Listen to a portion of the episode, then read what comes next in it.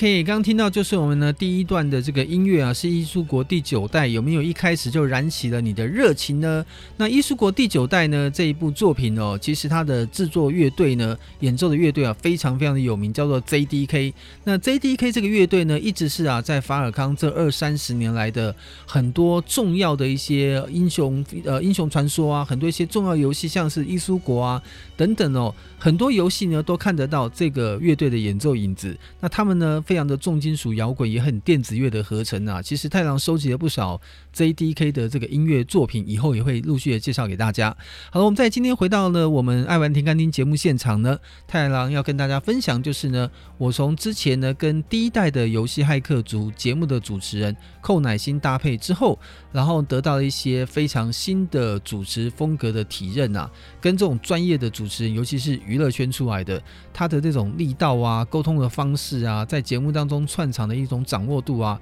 让我觉得真的是跟主持活动是非常非常不一样的。那在我们游戏骇客族第一季的节目十三集播出结束之后，开始进入到了第二季的过程。当时呢，刚好是因为这个奶昔呢，他要做一些节目上面的一些调整，有其他的工作安排，所以公司就在这个交接过程当中呢，找了当时呢我们那个年代也非常非常知名的一个电台，也是这个我们电视节目的主持人，叫做蜡笔小蓝哦。当初取这个名字，太郎一直忘了问他为什么要取蜡笔小蓝，不知道是不是他很喜欢看蜡笔小新的关系，所以刚好取得这样的一个谐音。那蜡笔小兰呢，其实她是一个对我来说是一个非常亲切的大姐姐，因为她呃非常的会教人，而且也非常的会带人。那是我们在一开始做节目主持沟通的时候，就会看到呢有一些桥段啊流程。他会说：“哎，因为这个你有专业度，所以呢，在这个段落当中呢，我想要用这种表现方式，那你是不是可以这样来搭配？然后我再讲这样的话，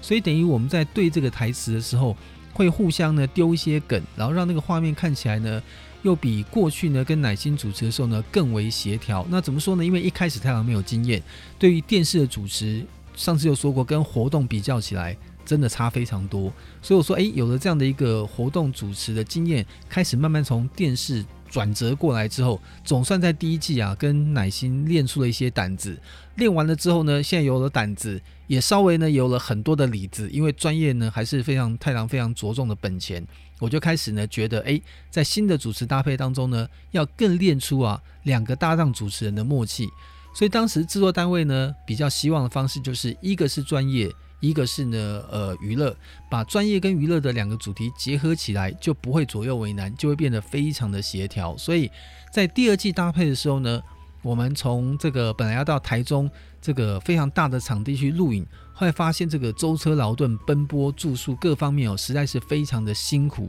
所以后来第二季的时候呢，就把整个节目现场拉回到台北，等于是呢，在台北重新用一个竞赛的方式重新找录影的场地。当时我们的录影的场地呢，就在现在忠孝东路，应该是五段，呃，应该那个地方现在有很多的餐厅呢、也有这个饭店。当时叫做明德春天百货，就在忠孝东路五段永春站那附近。那现在呢，可能有远远东爱买，有有那个彩蝶宴，就是有那个一些旅馆。当时是一个百货公司，当时就在这个百货公司的地下二楼。这个地方呢，一个大的活动展演区哦，我们就在里面搭活动舞台，然后呢，在墙在这个舞台上搭上了电视墙，然后呢，比赛场景我们就改成了从以前观众是在前面看着我们电视墙出题目，然后抢答的方式，改为呢是分不同节目的比赛项目，邀请所有的玩家们到节目上，像是这个五等奖打擂台一样来参加电子的竞技比赛，所以我才说这个很像就是当年呢玩家说的。这个早期的电竞节目应该就是这样的感觉，所以当时呢就是开放这样的环境，让玩家分门别类来进行比赛。那因为当时的节目时段有从九十分钟，呃，最早好像是一百二十分钟调到九十分钟，这个之间做一些区隔。那我们在这个九十分钟的节目当中呢，当然就分了四五段的节目的框架。所以当时我记得没错的话，我们有选择包括动作类的游戏、益智类的游戏，然后呢射击类的游戏。还有一个是运动类的游戏哦，所以当时太郎印象很深刻。像玩运动类游戏，最常喜欢玩的游戏有就是那个 Sega Saturn 的这个奥运会，而且是比较搞笑版本的。然后呢，在益智类游戏呢，当时有一个非常厉害的人叫唐启豪，在这个目前网络上面哦，还有很多人在分享他当初的一些影片。他就是呢玩魔法或者方块气泡堆叠类的游戏，非常非常厉害。那当年太郎还记得这个唐启豪呢，很厉害。厉害到呢，当时我自己帮他掰了一个都市传说，就是跟他玩任何方块类游戏的玩家，你只要从按下这个 start 开始比赛，三十秒之内你还没有把被他打倒撑过去的话，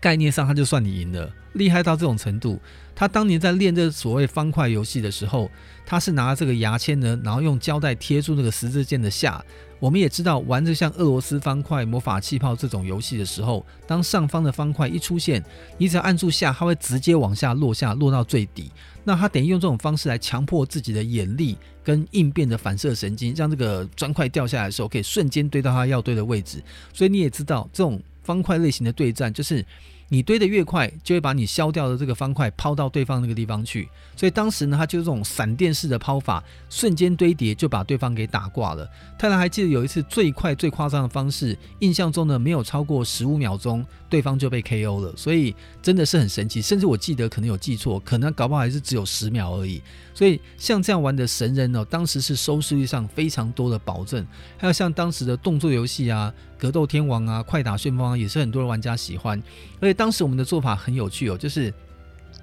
一人先猜拳，赢得呢先挑游戏，是自己从家里面带游戏哦。他在事前会告诉制作单位说，第一个游戏我挑，第二个游戏他挑，第三个游戏呢就根据刚刚谁猜拳猜赢的，第三个游戏他来挑，也有可能是官方来挑。所以在这个比赛过程当中，就会产生搞不好第一个游戏我擅长，第二个游戏你擅长，第三个游戏大家在公平的对决这样的一个场景。所以当时的这样的竞技的项目呢，其实也非常非常受到玩家们的喜好，也培养了不少的神人呐、那当时呢，蜡笔小蓝跟太郎就像是早期的这个电竞转播实况组哦，就在旁边不同分析。还有你看看那一脚，不过太郎呢讲的还是很多是游戏的语言，包含 Holyuken，你看那个招式，嚯，你看那个龟派气功。我讲的是游戏语言，那小兰姐呢就会搭配在这个时候呢，用很多娱乐性的语言说：“哇塞，你看这个这一掌打下去，我看他这个魂可能都要飞到九霄云外，呃，从北京打到南京去，或者从这个台北打到台东去。所以，我们这样的搭配状况之下，就产生了非常协调一些有趣的感觉。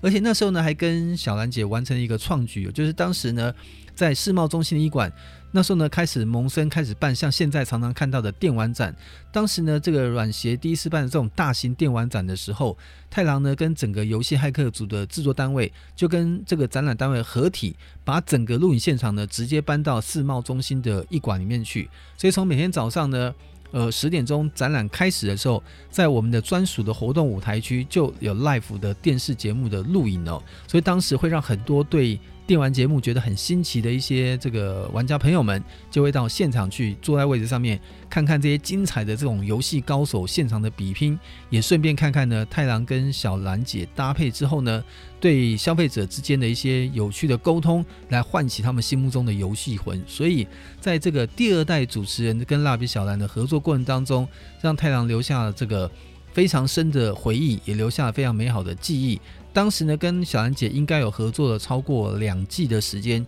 这样的时间呢，大概将近了半年时光哦，让太郎可以说在主持的功力上面呢，精进了不少。这也非常谢谢我们小兰姐，也希望呢有机会的话呢，大家如果在网络上可以去看一下，现在目前游戏骇客族这个意志天王唐启豪在网络上面的一些玩魔法气泡的事情，还有引起过现在很多玩家们热血的讨论。所以呢，如果这个唐启豪你还有听到我们的节目，或是有看到这相关的讯息，也欢迎你到 ACG 奥玩咖的节目粉丝团留言，或是在 Apple 上留言，跟我们交流一下。我们有机会的话呢，搞不好可以上节目来好好的交流一下当时的这些丰功伟业。好了，我们接下来呢，再稍微休息一下，给大家接下来欣赏这首音乐呢，是伊苏国第九代里面一首乐曲呢，叫做《决定》。我们来欣赏一下，马上再回到爱玩停看听。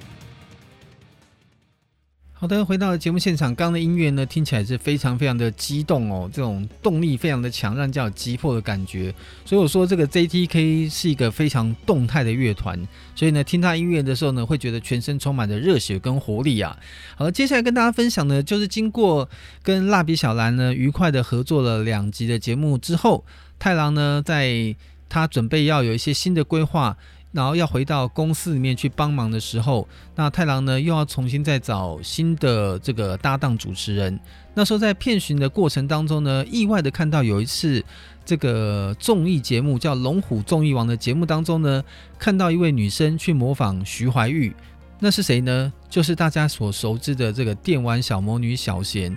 这个她模仿的过程当中，我们觉得真的非常的有趣，而且。模仿起来真的很像徐怀钰，所以当时在这个过程当中，我们就透过了跟制作单位的引荐跟介绍，认识了小贤，也问了他当时的一些状况。那时候小贤刚刚应该没有错的话，应该刚刚成年哦，没有多久，所以当时就问他对于电玩节目这方面的一些喜欢跟内容的了解程度。刚好小贤本身也爱玩游戏，但是不是他玩得非常凶。可是我觉得呢，小贤因为那时候的一个感觉清新，而且在模仿徐怀钰的过程当中呢，也受到了非常多观众朋友们的喜爱，所以我们后来就做了一些大胆的尝试，与其找一个这个已经有知名度的艺人，干脆呢就是大胆启用一个新人，直接来当主持人，这或许呢也是一个非常好的创意。所以在那时候跟小贤的经纪公司沟通确认完之后，我们就正式呢很闪电的、把小贤推出在台面上，变成了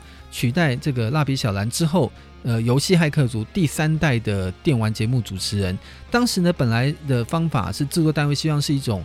助理的方式来搭档，但是太郎坏特别有说，在前两部的主持人呢，都是他们为主，我用专业为辅，因为他们都是专业的主持人。可是这一次呢，我觉得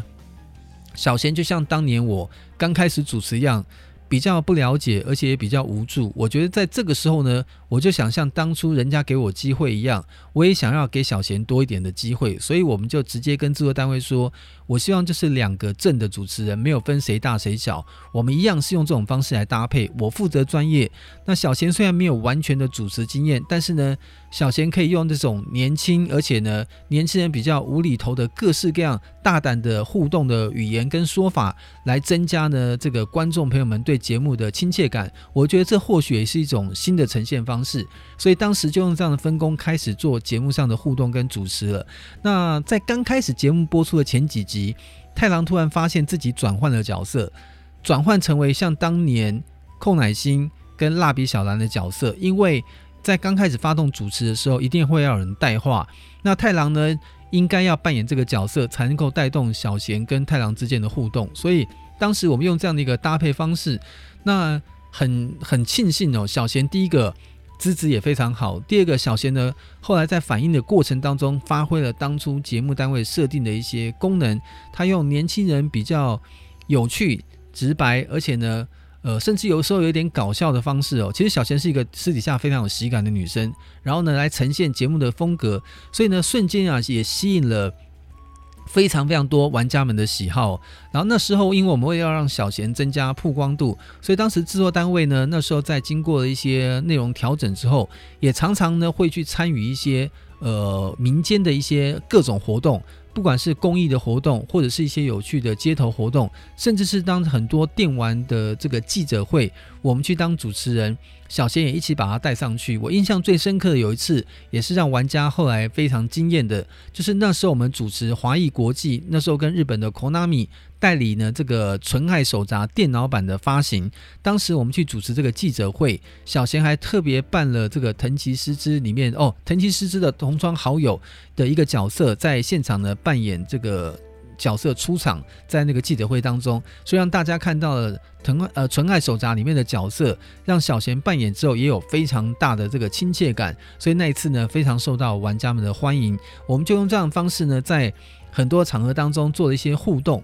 那后来呢，因为把竞赛节目的性质又做了一些微调，我们就把这个大场景从刚刚讲的中澳东路五段的明德春天百货，又调整到到哪里呢？到当时呢，台北市啊，在台北火车站对面非常红的 Nova 资讯广场，后来已经收掉了。这个 Nova 资讯广场呢，跟当时的资讯广场的行销部门合作，在里面的展演厅呢，来固定的录。我们这个游戏骇客族新一代的节目，这样呢，跟玩家们的互动啊，各方面也更直接，也吸引到非常非常多的观众到现场来参与。这是呢，让我们更走进人群，跟大家互动的一个非常重要的契机。我们也在这样的主持风格之后，找出了一些新的搭配默契。所以呢，那时候玩家到现场来哦，一个是会跟太郎聊游戏，第二个呢会来找小贤拍照哦。小贤来拍照的时候呢。有时候呢，因为这个大家东西多，有人要拿相机，突然那个时候我就不是被拍照的一员，就是说太郎不好意思，能帮我跟小贤拍个照吗？我就突然变成拿相机的摄影师哦，为了避免那个有点囧，看得出来制作单位呢。非常非常的体贴我哦，这个什么画面啊？就要拍也一起拍嘛。所以后来呢，工作人员刚才在休息的时候呢，让我去准备下一段要带的现场的稿子的内容，他们就专门帮他们拿相机，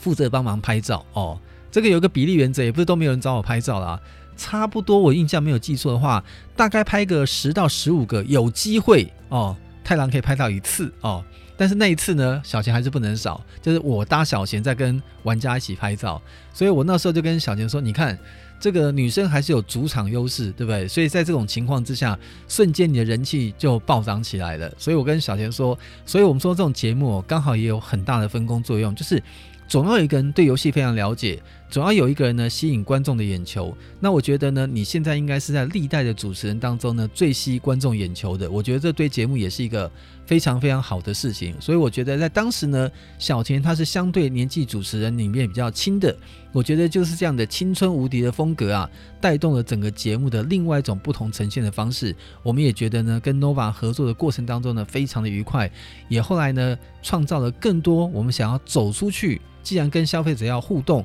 创造了更多走出节目以外跟消费者的特别企划，很有意思。等下我们下一段跟大家分享一下。接下来给大家分享这首音乐呢，也是我们艺术国第九代的一首好听的乐曲。让我们来欣赏一下呢，在这种寒冷的感觉当中，突然一种宁静的氛围是什么样的音乐风格呢？我们来欣赏一下，马上再回到爱玩停看听。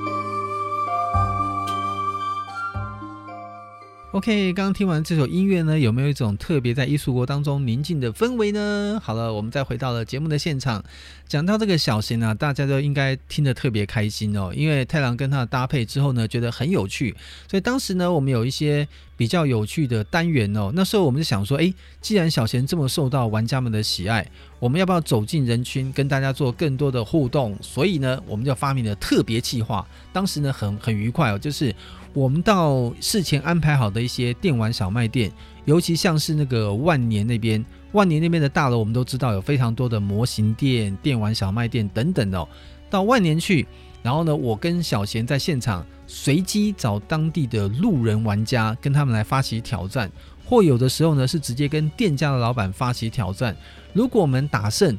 店家就要捐一项赠品送给节目的观众。那如果我们打输呢，有什么好处呢？打输呢，店家这个算有赚到，我们就必须要帮这家店家做一些宣传，比如说说这家店家有什么特色，有多好，间接算是帮这个店家打广告。所以从某个角度来说，不管打赢跟打输，店家呢都会非常的开心。然后呢，当时太郎最常喜欢去的一家店是在万年大楼的四楼。上去的时候呢，电梯上去，可能很多人都知道那个店还在不在。太郎太久没去了，可能大家可以在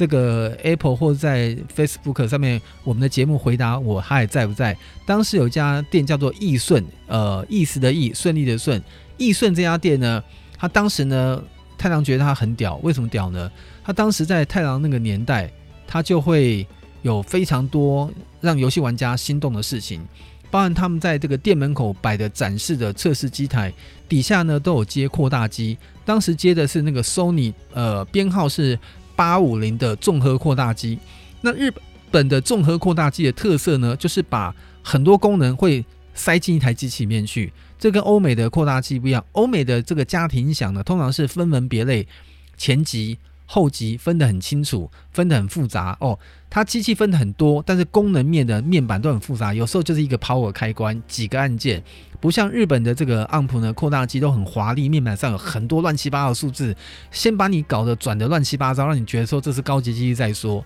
所以太郎那时候玩的都是日系的扩大机，因为日系扩大机一个预算通通包含在里面，比较有限哦。所以当时在他用那个 Sony 的扩大机呢，用那个音场一调教出来哦。那简直是我们电玩玩家梦寐以求的那种音响声道。太郎在多年之后，还在呃东京电玩展的某个出差场合，拜托那时候尖端出版社的总编辑，特别去日本的秋叶原，把刚刚讲那个 Sony 那个编号的八五零系列的机种的下一代八七零扩大机，特别从日本扛回台湾。哦，谢谢那时候的陈总编。扛回台湾之后呢，你知道日本做东西有做得多好？Made in Japan 那台机器。从一九九，我看当年买的时候，应该是一九九二年到九三年之间，到现在已经过那么多年，它现在还在太郎其中的一个房间的家庭环境里面，很正常的执行它的功能，包含遥控器都还很正常的在使用，所以这个扩大机功能非常好。当时我们就喜欢呢，到有摆这个扩大机的易顺网，常常去找老板发起挑战。当然有时候也会在万年的大楼一楼跟大家路边随机发生的一些游戏的对决啊。那游戏对决好玩，那那时候你也知道。小贤青春无敌呢，只要是跟小贤玩或互动，不在乎那个玩的过程多复杂，甚至在路边找到路，哎，你进来干嘛？我来逛游戏店啊，我们来玩起个街头挑战。有时候剪刀石头布、黑白脆、数只数只都来玩了。所以那个时候这样的一个轻松的呈现氛围呢，我们就在这种 ACG 的相关的环境当中出没。所以常常呢，会有人在碰到的时候呢，后来会在。外面分享哦，就是他们碰到野生的太郎跟小贤哦，只是那时候没有网络那么发达，也没有那种特别的网络，要不然以现在的角度来说，应该很快就可以做社群散播。当时我们就做了这样一个特别企划，让整个呃游戏的节目的制作的内容程度呢，又做了跟其他电玩节目比较多的区隔。因为像刚刚太郎所说的做电玩节目，大家可以从历年来发现的一些节目当中会发现哦。就是你做的节目呢，越是属于要走出户外的内容的掌控度呢，越有很多变数的。因为玩家呢，他不一定是你养的，所以他有很多变数，你没办法控制它。你只要走出棚外，变数一多，对于制作成本的难度啊，各方面就会提高。所以呢，当我们那时候愿意做这样单元，其实是一个很大胆的尝试。也帮后面我们在制作节目的时候，跟其他的电玩节目做出了一些区隔。到后来呢，其实我们看到像，尤其像电玩快打特别的明显，泰兰跟电玩快打的制作人呢，这个美冰姐也是好朋友。就是当时在电玩快打的制作过程当中，他们因为得到了很多电视台的奥援跟支持哦，那他后面在做的节目当中就有非常多，不管是在棚内的装潢设置啊、制作的成本啊、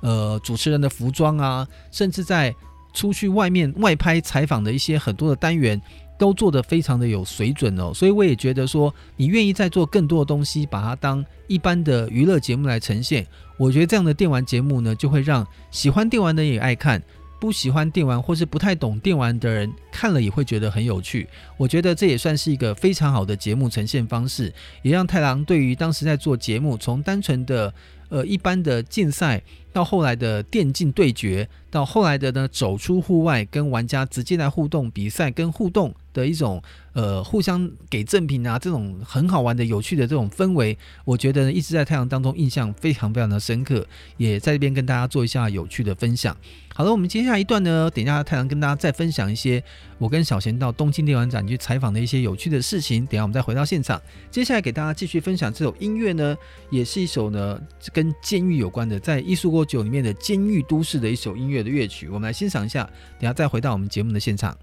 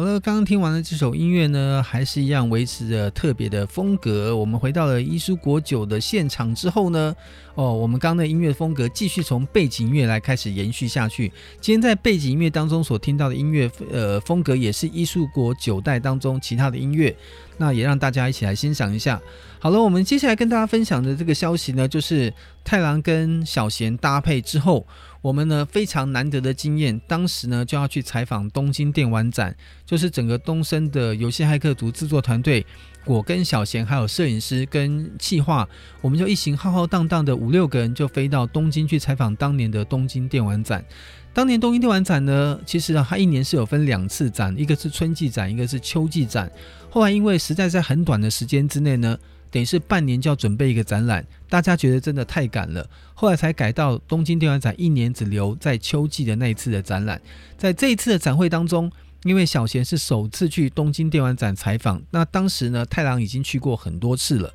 所以那时候我去东京的时候呢，带着制作团队。带着小贤，我们去采访的时候呢，有非常多的一些采访的场合，还有一些对游戏上面的一些了解跟认知。太郎就像这个数着自己家里面的收藏品一样，跟小贤介绍啊。这个史克威尔公司是这样子，光荣公司呢，它性质是这个样子。那这家公司呢，它又有什么样的重要产品？等于说，在这种介绍过程当中，小贤呢得到了很多可能从玩家的角色转换成为要了解的角色当中，有了非常多的一些互相的一些交流跟机会。那太郎当然也不管你是呃什么样的想法跟心态，我就像是一个。呃，粉丝在分享各种这个这个收藏的那种爱好者的感觉一样，跟大家来不断的哇哇哇讲这个东西有多好多棒。讲到小贤那时候有一次把我打断说：“你会不会停啊？”我说什么意思？他说他有在算过。我有时候一开始在讲话讲起来的时候呢，好像都跟机关枪一样，一直没有停过。而且你怎么都不喝水啊？我说。因为我讲的时候呢，就很想讲的越讲越多，把该讲的通通都讲完。所以有时候呢，不要说喝水，我有时候连吃饭都会忘记，甚至是连厕所都会忘得上。当我神一回过来的时候，就想到说，哎，我应该要去上个厕所了。所以当时太郎这种讲话习惯，我觉得哦，应该是在当时呢，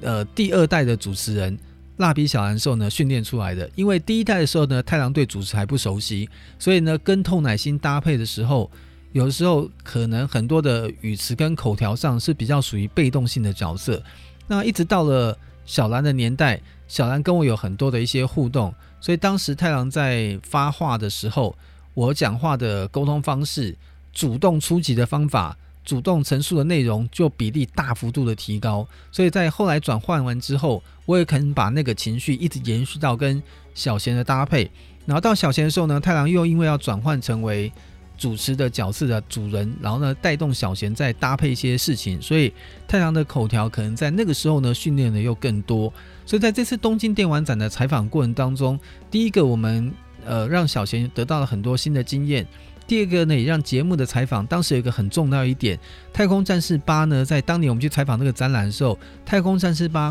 刚发表最新的画面，那我们节目呢是唯一的一个在东京电玩展的现场直接拍了之后。分两批，先一批人快速把这画面送回台湾，然后台湾呢，在东京电玩才刚结束的那一天，我们台湾就在最新的节目当中用插播的方式，把《太空战士八代》的画面呢给送给全台湾的所有的玩家们去欣赏。所以当时因为还没有网络那个年代，很多人都说当时这个创举，而且当时把这个泰八的画面还在现在台北火车站对面的那个星光三月百货，在当时呢旁边的那个大雅百货。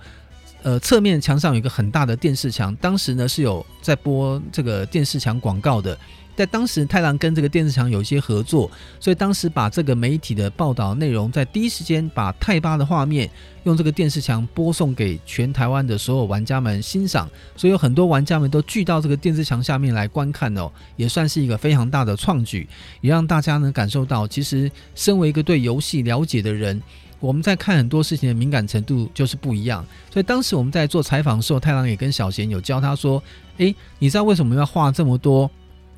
密密麻麻一二三四五六七八编编号这些程序表？”他不知道啊，而且每一个编号下面会有一之一、一之二、一之三，或者是第三个编号有三之一、三之二、三之三。为什么呢？就是我要告诉他采访的重点，因为我觉得我们节目上可能有个很大的特性哦，这不是说其他的电玩节目好或不好，是因为。本身呢，太郎就是古董级的人物哦。我是这特别自己让自己不谦虚的说，我是古董级的人物，所以对游戏的了解当然是比较深。那跟太郎一起参加制作团队的一些呃同事们，他们也有相对的一些对电玩的了解，所以我们通常会在采访之前会先开个前置的制作会议，大家会分配好，比如说这里面有哪些是重点公司，我们就大家都互相来分配。那太郎可能分配史克威尔。分配可能光荣分配一些大型的公司，Konami，那你分配谁谁谁？当大家都分好的时候，每一个人要用自己分配的角度当中去找资料，去找出，诶，如果我要去拍史克威尔，根据他所公布的出展内容，我去到史克威尔的时候要优先拍哪些东西？这时候就是我刚刚讲的编号后面那个数字。那你会看到呢，在拍的时候，我们会优先看啊，每一个摊位里面的编号的一二三，先把它拍完。那这个最好的一二三，通常是最重要的游戏，拍完之后就立刻转场到下一个编号去。等到你所有的摊位呢，该拍的都拍完了之后，你会发现到呢，刚刚的一至四开始你还没有拍，你再回到最前面排序的单位，从后面没有拍再继续补拍。这有一个好处，你如果分配到五个或十个厂商，每一个厂商你都各挑三个重点游戏。那如果是十个厂商，你就已经把三十个游戏都拍完了。通常哦，看展览、看热闹、看门道，就是看这些招展览出来的王牌游戏。如果这些游戏的资讯你都已经充足拍到，基本上在做东京电玩展的报道，你就已经领先人家一步了。所以当时，因为我们每一个组呢，大概我们是分了三个组。太郎他当时看其他的电视节目制作单位。可能大概就是最多一个组，有可能是一个半组，另外一个组去拍，但他可能不知道那个拍的是什么重点。所以当时在这种情况下，我们三组出去独立作业的时候，三组人呢本身都懂游戏，所以我们在拍过程当中会知道哪个东西是重点，哪个要先拍。而且因为我们对游戏有相对的了解，所以当时如果有一些我们没有规划之中的突发事件，例如说你拍到一半的时候，突然发现。某个舞台本来不在我们的排序之列，呃，可能是在第二阶段，但突然发现有个有名的制作人意外的在那边现身或登场了，那你就要有那种机动灵灵机应变的能力，赶快去改变你的拍摄方法。跟拍摄的顺序，把这段该拍的拍完之后，再接下你后面的流程。所以这过程当中有一些需要交互运作的一些沟通能力哦。我觉得这是我们当时制作单位里面一个非常大的优势。所以在东京电玩展的相关的采访当中呢，每一次我们的采访回来都是行程满满、内容满满，非常多料可以来报。所以当时这样的做法，我跟小贤讲的时候呢，小贤就负责其中的一机。但是因为小贤负责那一机的里面的同事也都有相当的专业能力，所以整个拍。摄跟制作过程呢，就非常非常的顺利哦，让内容呢也变得非常非常的好。那后来呢，我们在这次东京电玩展结束之后，那时候呢，可能有一些新的发展跟布局，然后呢，游戏骇客族的节目可能要决定从原来的竞赛或者这种报道形式，改变成为呢纯报道的形式跟内容。那后来呢，因为一个机缘，刚好那时候呢。电玩快打节目呢，也是要准备更换制作人，所以当时太郎在这个节目制作到一个情况之后，太郎呢也本身哦，刚好太郎的老板哦，那时候制作公司老板准备要跟某个游戏产业的公司做一些合作，所以当时呢也有可能要做一些节目上性质的调整，所以在那个时候，小贤大概在合作主持的，应该我没有记错的话，应该是一季到一季半的时间点。然后呢，小贤就暂时休息了，但是很快时间之内休息没有多久，小贤就加入了电玩快打的阵容。那当时呢，因为太郎也已经从主持人电视的身份开始转场呢，到了呃产业里面去，所以当时就有一些交错的时间点，大家就互相做了不同的安排。不过当时哦，在太郎主持电视节目的重叠的那段时间，刚好呢，因为跟电台有一些合作，所以那时候同时也开出了游戏骇客族的广播节目。也就是说，在太郎跟小贤搭配的后期，快要到呃结束这个节目上的合作的时候。基本上就是电视节目跟电呃广播节目都同时开始启动了，所以在当时启动这个广播节目呢，也有一些非常有趣的小故事。等一下太阳再跟大家分享一下。我们接下来呢，继续欣赏这首音乐呢，还是我们伊苏国第九代的音乐。这是一个呢，类似在形容这个荒废的护城河的乐曲。我们也来欣赏一下，等下再回到节目现场。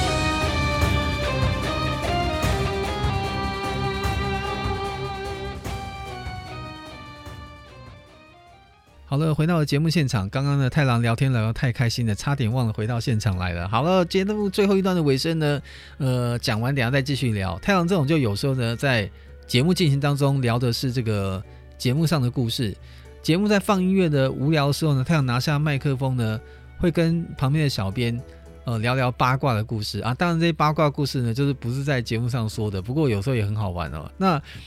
再回到节目上这一段尾声呢，就是刚刚讲到呢，这个游戏骇客族除了电视节目之后呢，我们那时候开始做广播节目。当时为什么会有这个发想呢？其实哦也很有趣。这个当时太郎在亚洲电台呢主持广播节目《游戏骇客族》的机缘是，当时《游戏骇客族》这个在呃电台里面的相关的一个经理职的一个好朋友姓钱，叫钱振华。我也知道你每一集都有听我的节目。当时跟他跟太郎跟我跟他算是他算是我长官哦，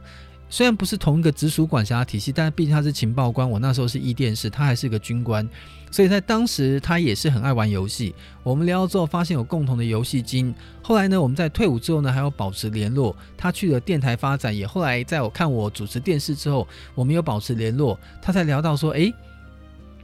电台里面广播。好像没有任何的跟游戏有关的节目，所以他说：“你有没有想过说到电台里面来做游戏节目？”那时候呢，我们想了很久，觉得一个最适合的制作方式就是选择我收藏的那么多哦，背后大家看看太郎背后这些东西，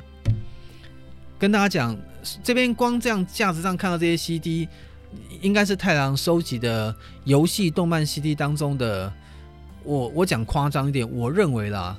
可能是二十或三十分之一 哦，因为还有非常多的东西在太郎的仓库里面。那当时我就跟他说：“哎，因为我有那么多的丰富的影音内容哦，那如果能够借由这个影音内容当做内容的音乐分享，就像现在在节目当中有很多玩家说哦，每次听太郎的节目有个很棒的感觉，就是听节目又像当 DJ 一样。”介绍很多好听的音乐，那这些音乐呢，平常从玩家的角度当中，有的时候不容易取得跟获得，或者有时候是太郎已经收集了非常久。我在打开这些资料收藏的时候，基本上可能很多音乐在发行的年代，玩家您都还没有出生呢。所以在这种情况之下，自然这些怀旧音乐，我把它拿出来介绍，对大家来说一定是很特别的记忆。所以说，就是因为这样的原因，他说用你收藏的音乐内容，再加上呢。你每一个礼拜跟大家分享一下，在游戏产业或动漫产业里面有趣的有一些有趣的趣事，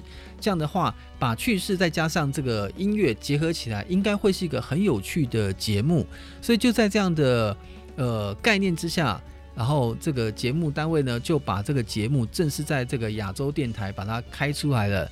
呃，那时候太郎的台词，常常印象中是台北桃园 FM 九点三，新竹苗栗 FM 九二点七哦。反正那时候这个 slogan 已经记得非常的清楚，我又开始像以前背那个那个国语部首，又开始就是太郎有时候会像九官鸟一样，常常背的东西就会动不动就会常常常拿来讲一遍。所以当时做广播节目，太郎也访问过非常多的人，呃，有一些呃游戏公司的老板、开发制作人，或者是一些游戏代言的艺人，有些人可能他不一定适合上镜头啦。哦，不适合上镜头，音不是说他长得丑，是因为有些人他们面对镁光灯，就像太郎当年主持节目一样，会有压力，会有一些全身不对劲的方式。就像我那时候在看节目一开机 start 的时候，你就觉得那光一打下去，摄影机那个红灯一亮，你就觉得你就像被狙击枪在瞄准一样。你知道那个摄影机的前面会有个红灯一亮起来，就像那个狙击枪的那个瞄准的准心好像对着你，你就觉得我好像要死了。所以我觉得很多人应该会有这种感觉。可是到了广播节目，大家没有压力啊。在录广播节目的时候，就像很多电视台的主播一样，台上呢穿着这个西装笔挺哦，其实台下可能有时候是短裤跟拖鞋，因为轻松自在就好。那在电台那就更简单了，你根本看不到我们是谁，不像现在太郎在做 Podcast 的时候呢，我们用影音的方式来呈现。以前在做电台的时候，太郎有时候一边播。还会吃鸡排，喝珍珠奶茶，有时候还吃那个买那个热炒的面，一边吃一边讲。反正基本上你也看不到我，所以听音乐的时候我就在净干这些事。那现在呢，听音乐的时候最多跟旁边人聊天哦，因为画面看得到，还是要注意形象。所以当时主持广播节目一个最有趣的事情就是你可以乱来哦，因因为当年太郎刚主持的时候，对像这种硬体不是很熟的时候，当时前面会有一个搭配太郎的这个 DJ，他会负责根据太郎的歌单帮我控制哪一段我说进音乐，他要进音乐，他做得非常好。不过后来为什么太郎会有一些改变，改成自己来学习操作呢？第一个，太郎的工作当时比较忙，有时候到电台的时间会比较晚才能够录音，怕耽误人家下班时间，不好意思。第二个呢？太郎年轻的时候很容易起机，起机，起机叫做 key 档吗？好像是哦。对，我旁边小杨，我我我以前以为起机闽南语叫做俩公，俩公好像是发疯，对不对？还是生气？是应该生气嘛？反正太郎闽南语不是很好，但是我有时候在有呃节目当中放一些很感人的音乐的时候。有时候我会那种不由自主的去指挥啊，站起来做出很夸张的动作，但是面对陌生人，如果前面有个 DJ，我不好意思啊。后来几次之后呢，有一次真的听到很感动音乐，就是很感动的时候，发现前面的 DJ 都看傻了。后来就是觉得好像 DJ 跟电台的其他同事讲说，这个主持人有点怪怪的。所以我觉得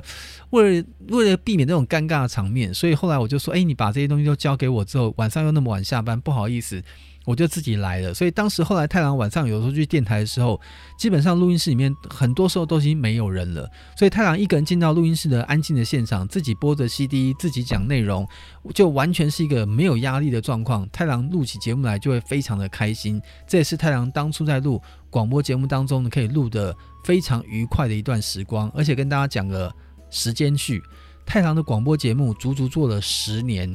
播了十年，太郎的。每一集你想看，一年有三百六十五天，一年有五十二个礼拜，播了十年，五十二乘十就是五百二十个礼拜，等于我放了五百二十张 CD，节目还可能，我想再播个二十年，我 CD 可能还是放不完。所以当时这种长量跟节目我做了很多。有一年太郎还印象没错，有一年呢，太郎那个。电台还曾经把太郎的节目拿去提报这个金钟奖，虽然没有正式入围啊，但是能够让电台有这样的一个念念头，也表示很受到肯定。而且至今为止哦，整个广播圈里面还没有。像太郎做这种跟游戏有关的广播节目，这种形态好像也还没有出过第二个。有类似的，但是像我这种用音乐搭配专业的内容跟分享的方式以及访谈，目前真的在广播历史上，可能太郎应该是可以写进维基百科，而且做了长达十年的节目，也真的是非常非常的美好的一段历史跟时光。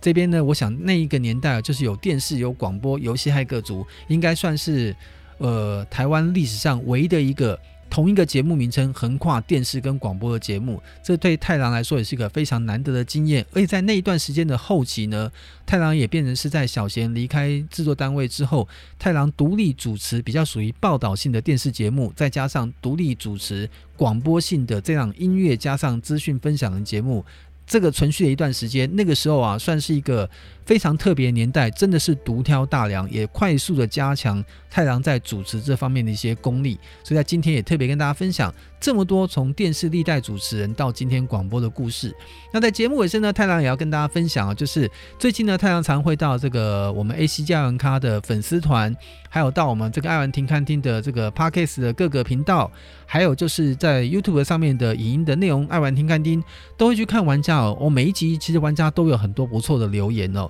像最新的留言当中就有提到说，哎，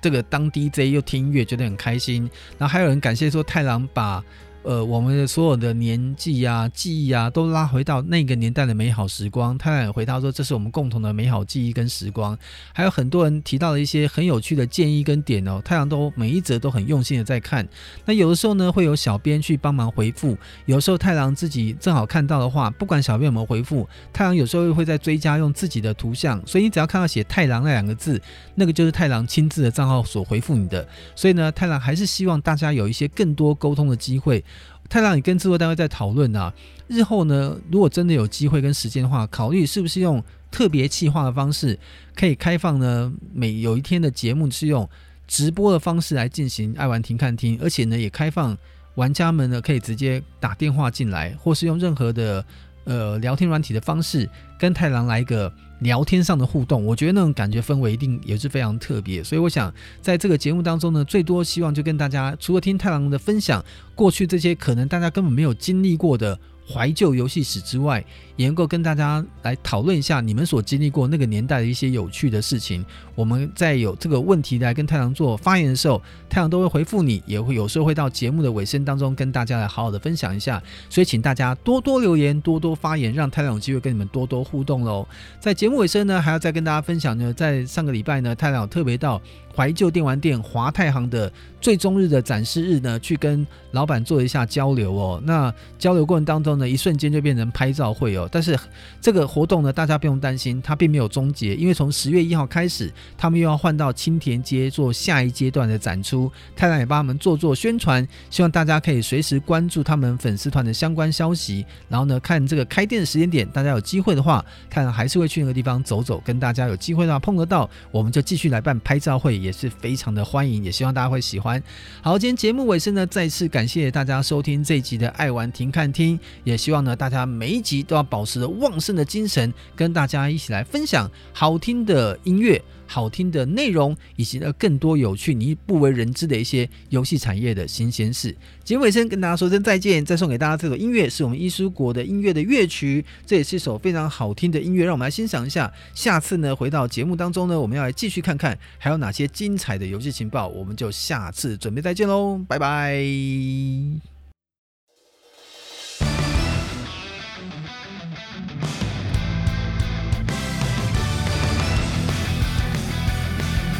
这个有没有很震撼的感觉啊？这个是 JDK 标准的乐队演奏方式。这首音乐呢有三分多钟哦，所以在节目尾声当中，如果大家还沉溺在刚刚的这个热情当中，也可以继续的让这个音乐伴随着你继续嗨下去。特别推荐大家可以上网去找他的资料 C D K 哦，非常棒的法尔康的乐团合作单位。请大家以后可以找他更多在 YouTube 上面好看的音乐影片。